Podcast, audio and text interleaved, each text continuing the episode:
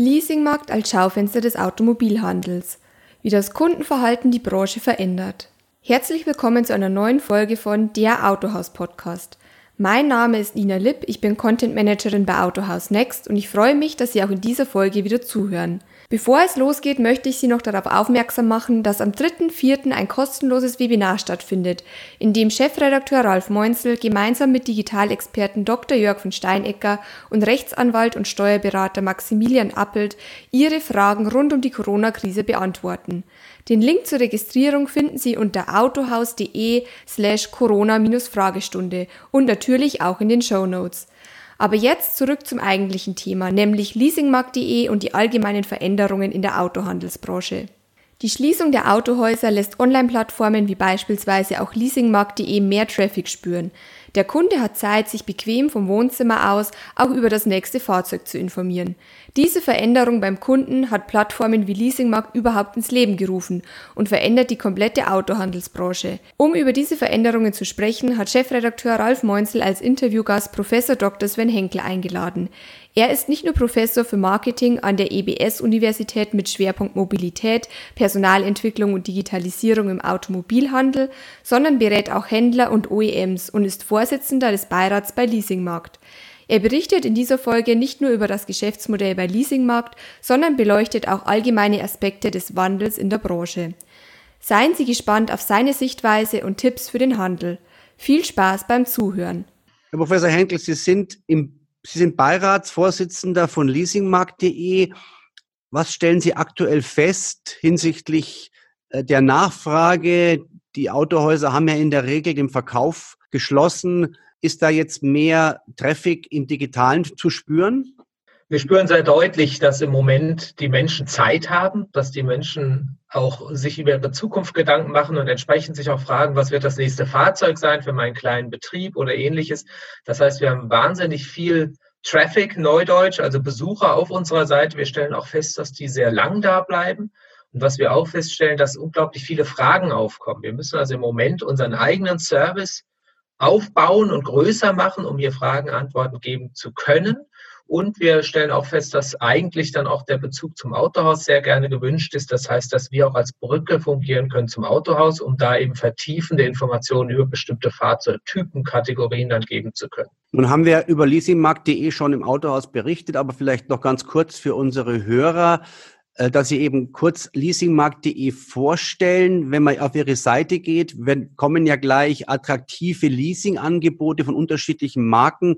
Wie ist das Geschäftsmodell von leasingmarkt.de? Leasingmarkt ist im Endeffekt ein Marktplatz, der Endkunden, also den Autofahrer mit dem Handel verbindet. Ja, wir sind also auf keinen Fall ein Konkurrent zum Handel, sondern wir sind das Schaufenster des Handels. Bei uns werden attraktive Leasingangebote eingestellt.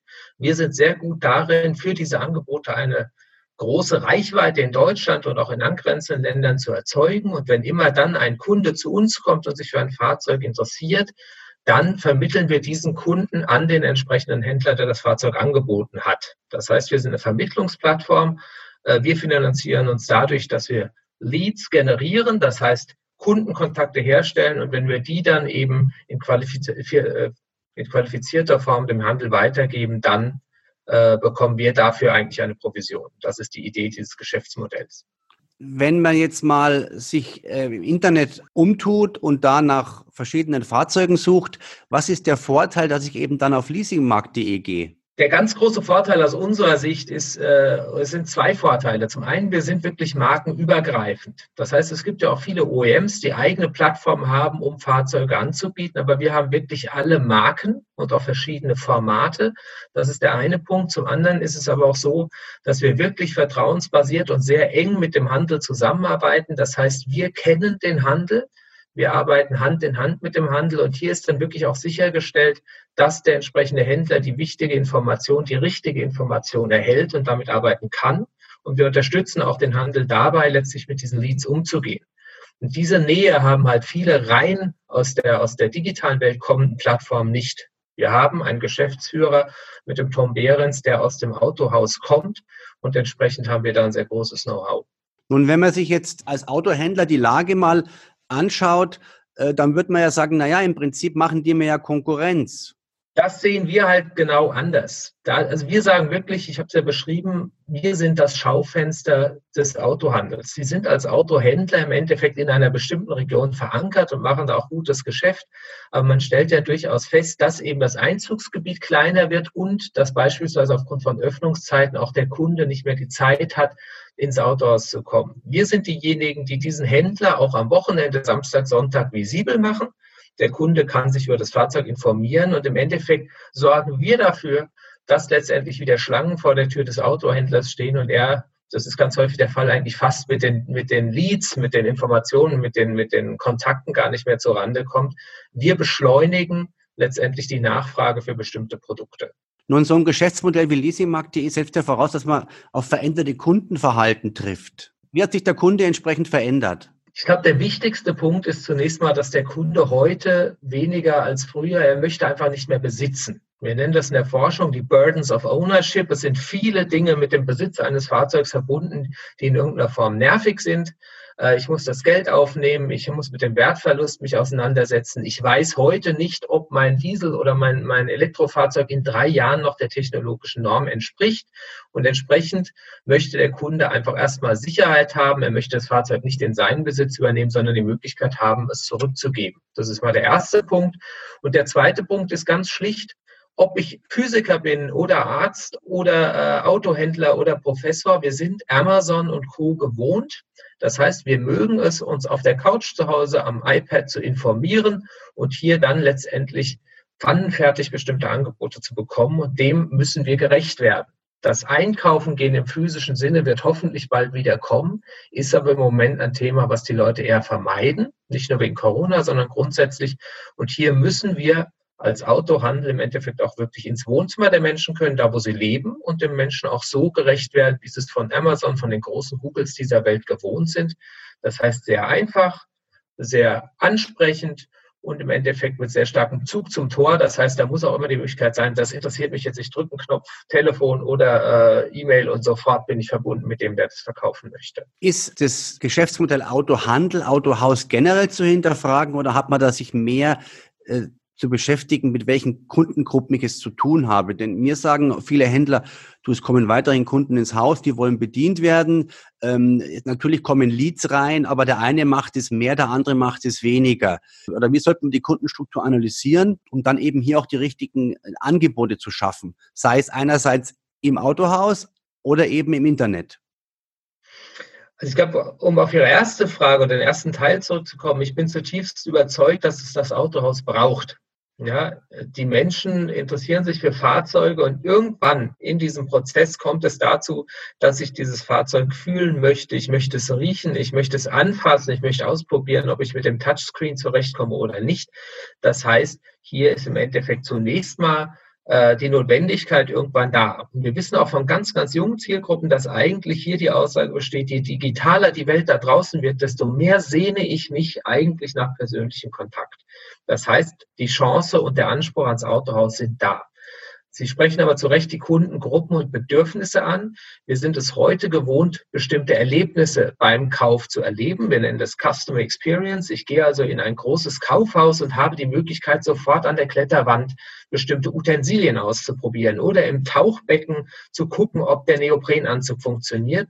Und da muss ein Autohaus heute auch hin. Es gibt natürlich verschiedene Gruppen, aber diese Gruppe kommt nur ins Autohaus, wenn sie dort probieren kann, wenn die Kinder betreut sind, wenn man dort auch in gewisser Weise was erleben kann, vielleicht auch Integration von Digitalisierung. Ich denke über solche Themen nach wie beispielsweise ähm, Autorennspiele, so kleine Simulatoren, die da stehen dass ich also etwas erlebe und sage, Mensch, da gehe ich hin, wie ich zu einem Ikea gehe oder zu einem Globetrotter gehe und sage, das war klasse, es war richtig spannend zu sehen, was da ist. Das sind interessante Leute und gute Dinge.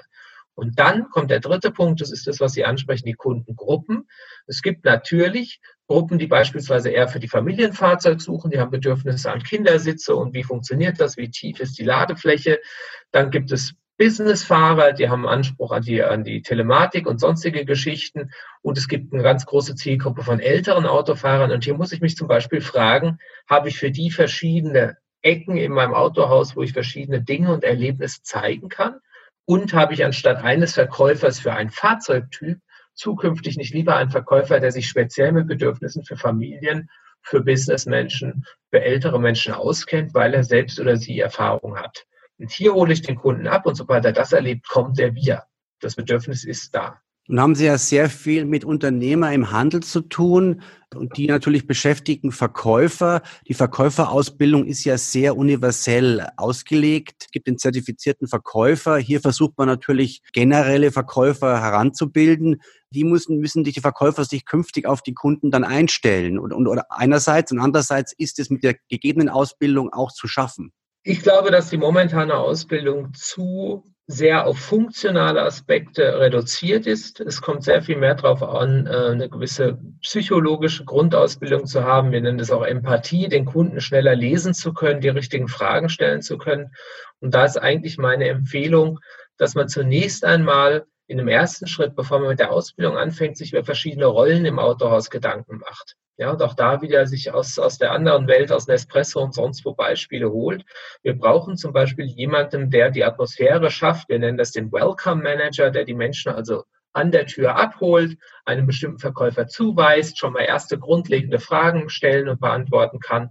Es braucht dann verschiedene fachbezogene Verkäufer, also für verschiedene Kundengruppen.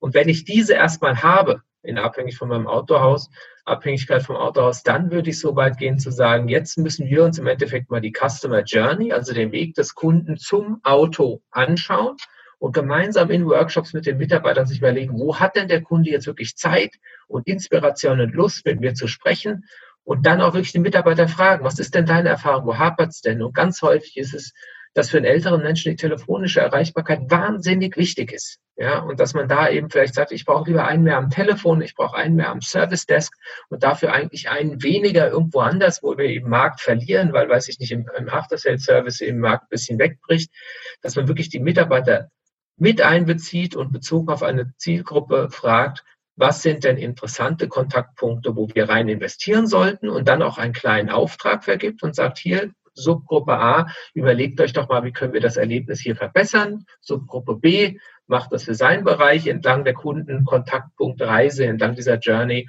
und so letztendlich die Mitarbeiter einzubeziehen, weil was man selbst entwickelt hat, an das glaubt man auch und das setzt man besser um.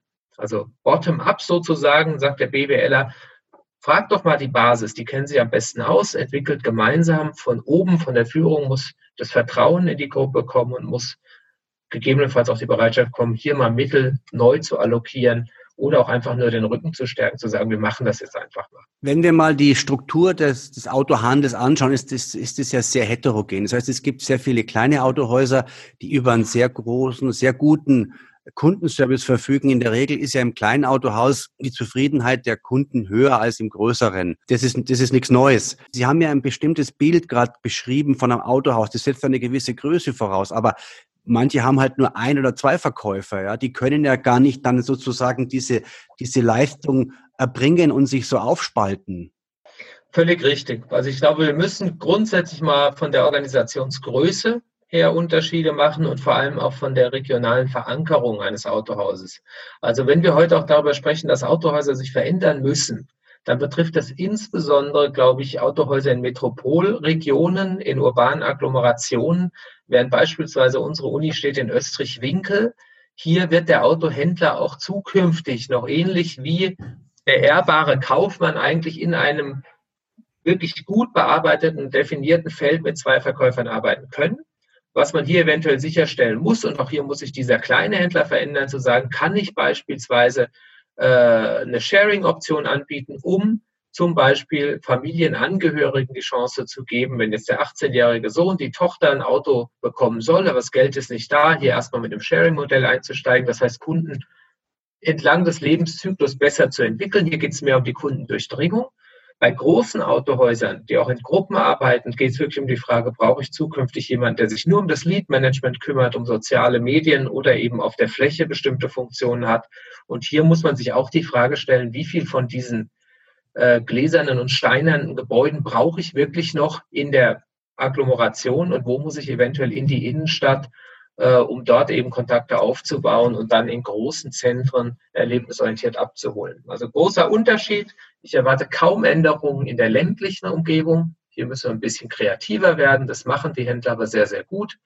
Während wir massive Veränderungen brauchen, sowohl strukturell als auch baulich im Zweifel, wenn es darum geht, in äh, urbanen Gebieten wirklich äh, den Kunden zukünftig noch zu erreichen, weil dessen Lebenswelt einfach eine ganz andere ist als auf dem Land. Das könnte man ja theoretisch ableiten, auch wenn man sich die Kundenstruktur von leasingmarkt.de anschaut. Kommen Ihre Kunden verstärkt aus Ballungsräumen? Die kommen momentan tatsächlich verstärkt aus Ballungsräumen und wir müssen immer ein bisschen schmunzeln.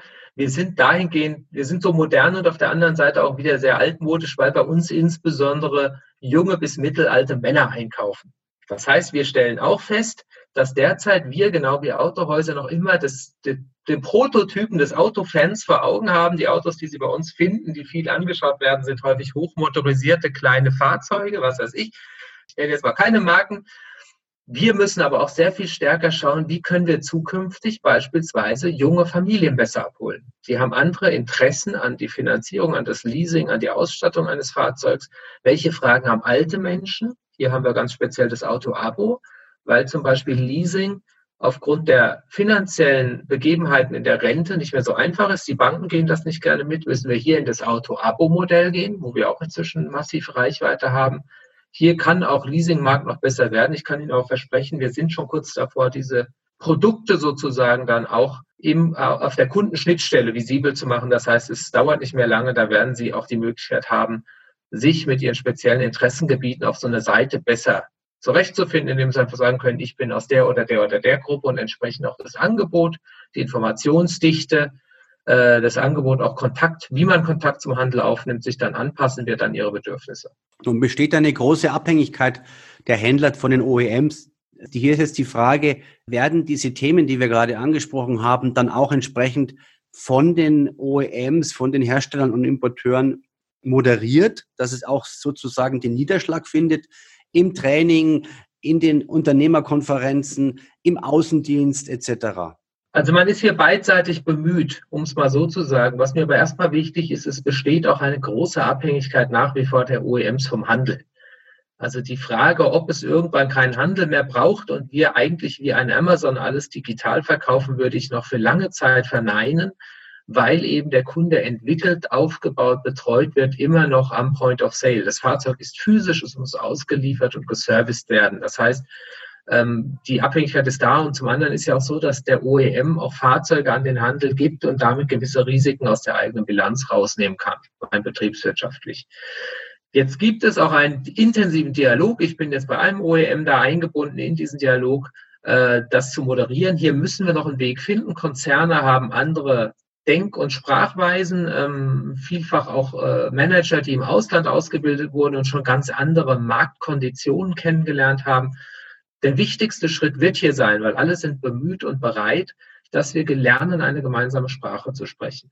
Konzernmanager müssen lernen, dass dieses ganze Denglisch, ja, wir müssen uns jetzt mal, äh, wir müssen den Peak ansteuern und dazu müssen wir uns challengen und müssen Folgendes improven, weil sonst können wir es nicht leveragen unter uns gesprochen, da versteht dann auch der Händler keinen Spaß mehr und manchmal sieht man den Händlern richtig an, dass sie genervt sind. Auf der anderen Seite muss natürlich auch der Handel in gewisser Weise professioneller werden, weil der Kunde auch smarter und besser informiert ist.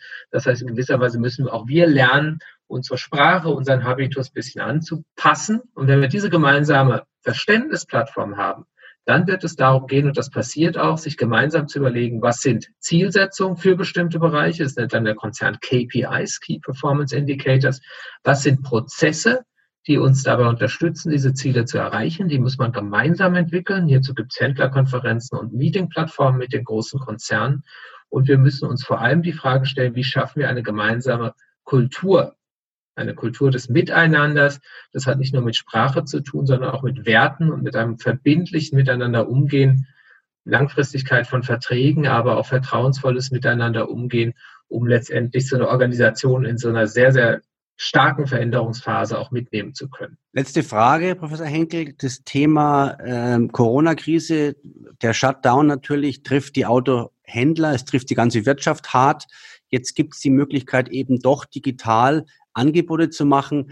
Welche Benefits liefert Leasingmarkt dem Händler und wie kann der Händler mit Leasingmarkt jetzt in Kontakt treten? Ich glaube, das größte Benefit, was wir liefern können, ist, dass wir im Moment im Endeffekt eine eine Schnittstelle zum Kunden haben mit einer sehr großen Reichweite in einem, zu einem Zeitpunkt, wo der Kunde Zeit hat, sich damit auseinanderzusetzen. Es ist eine gewisse Angst im Markt da, natürlich auch eine Zurückhaltung, aber der Kunde fragt sich, was kann ich machen, wie möchte ich mich verändern und hat jetzt die Zeit, sich hier auch äh, wirklich intensiv mit so einem Fahrzeug auseinanderzusetzen. Und hier sehe ich auch eine Chance für den Handel, weil wir, wie gesagt, wir geben solche Informationen an den Handel weiter. Das heißt, zum einen sind wir gerne bereit, und da kann man auch wirklich einfach auf Leasingmarkt zukommen, und es betrifft auch nicht nur unsere Plattform, Ihnen auch mal äh, eine gewisse Guidance oder Schulung mit auf den Weg zu geben, wie gehe ich denn mit, mit diesen Leads, mit diesen vielen Kontakten um. Das ist etwas, wo ich jetzt in dieser Shutdown-Phase wirklich auch lernen kann, mir zu überlegen, möchte ich, dass ein Mitarbeiter sich mal um das Thema kümmert?